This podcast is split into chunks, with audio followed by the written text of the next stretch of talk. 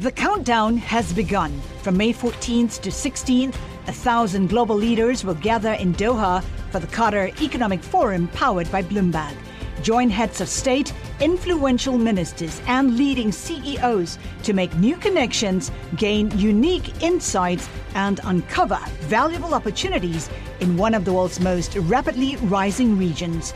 Request your invite for this exclusive event at QatarEconomicForum.com.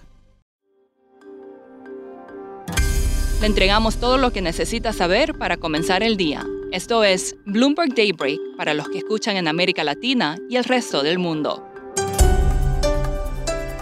Buenos días y bienvenidos a Daybreak en español. Es lunes 18 de septiembre y estas son las principales noticias. Las bolsas caen este lunes con los inversionistas a la espera de una avalancha de decisiones de tasas de interés de bancos centrales en varios países del mundo esta semana. La actividad en las bolsas es reducida hoy también por un feriado en Japón y también por el día de luto en el Reino Unido, donde está teniendo lugar el funeral de Estado de la reina Isabel II. Aún así, el índice Stock 600 en Europa cae, con las acciones de energía, bancos y tecnología liderando las pérdidas. Los futuros del S&P 500 siguen a la baja después de la peor semana desde el mes de junio. Como decíamos, los inversionistas están a la espera de la reunión de la Fed este mismo miércoles. Goldman aumentó sus predicciones sobre las tasas de la Fed y recortó de 1,5 al 1,1% su pronóstico para el PIB de Estados Unidos en 2023.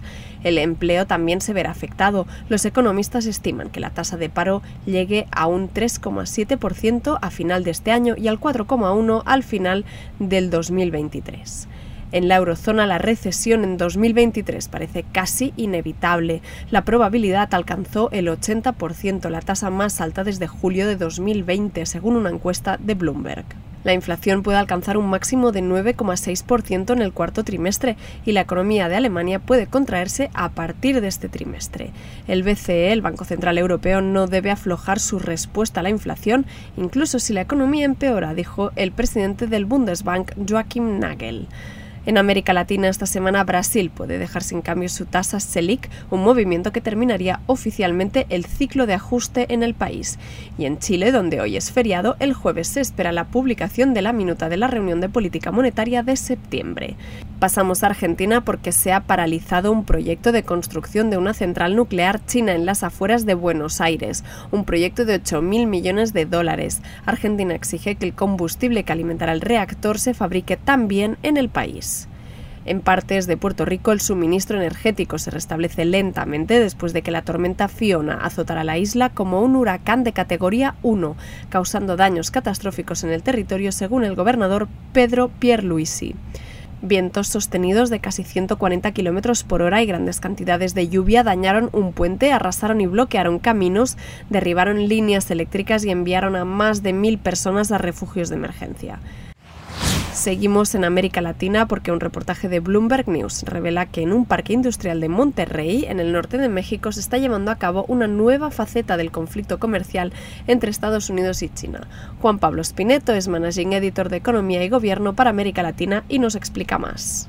Esta es una investigación que estamos, estuvimos haciendo en Bloomberg por varios meses. Eh, básicamente descubrimos que en la frontera con Estados Unidos están creciendo estos parques industriales donde se establecen empresas chinas. No empresas chinas de gran porte, sino más de mediano tamaño, por ejemplo, eh, empresas que producen muebles o, algún otro tipo de manufacturas.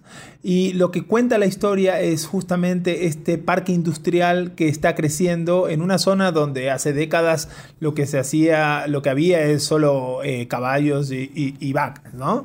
Entonces, esto es parte de una estrategia que quizá no es una estrategia global que, tan rimbombante como puede ser la, estrategia de seda de China, sino que tiene que ver más con la micro y tiene que ver con China exportando managers para eh, establecer estos centros industriales y, operar estas, eh, estas industrias en países como México, como Vietnam y como Tailandia, por ejemplo.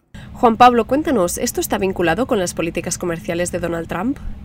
Sí, exactamente. Esto tiene que ver con el tema de las tarifas a las exportaciones chinas que Trump impuso y que Biden no cambió. ¿no? Si, depende del sector, empresas chinas que quieran vender a Estados Unidos tienen que pagar hasta 25% de aranceles. En cambio, si esas empresas chinas se establecen en México y, se exporta vía el acuerdo comercial de los tres países de América del Norte, esos no tienen que pagar esas tarifas. Entonces, es comercialmente mucho más conveniente para estas empresas chinas hacer este tipo de estrategia que por ahora es, es un poco más de, de bajo perfil, ¿no? Como decía, no son miles de millones de dólares, pero están creciendo muy rápido y claramente tiene que ver con esos incentivos que hay a producir desde el norte de México. Recordemos que la logística para producir en el norte de México y exportar a Estados Unidos es realmente extraordinaria. Ganan muchísimo tiempo. En, las, este, en la historia contamos cómo un producto puede estar listo en cuatro semanas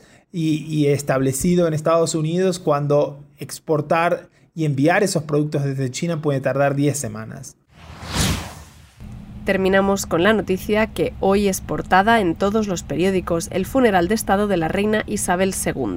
Acompañado por sus hijos y nietos, el féretro de la monarca ha entrado en la abadía de Westminster en Londres sobre las 6 de la mañana hora de Nueva York.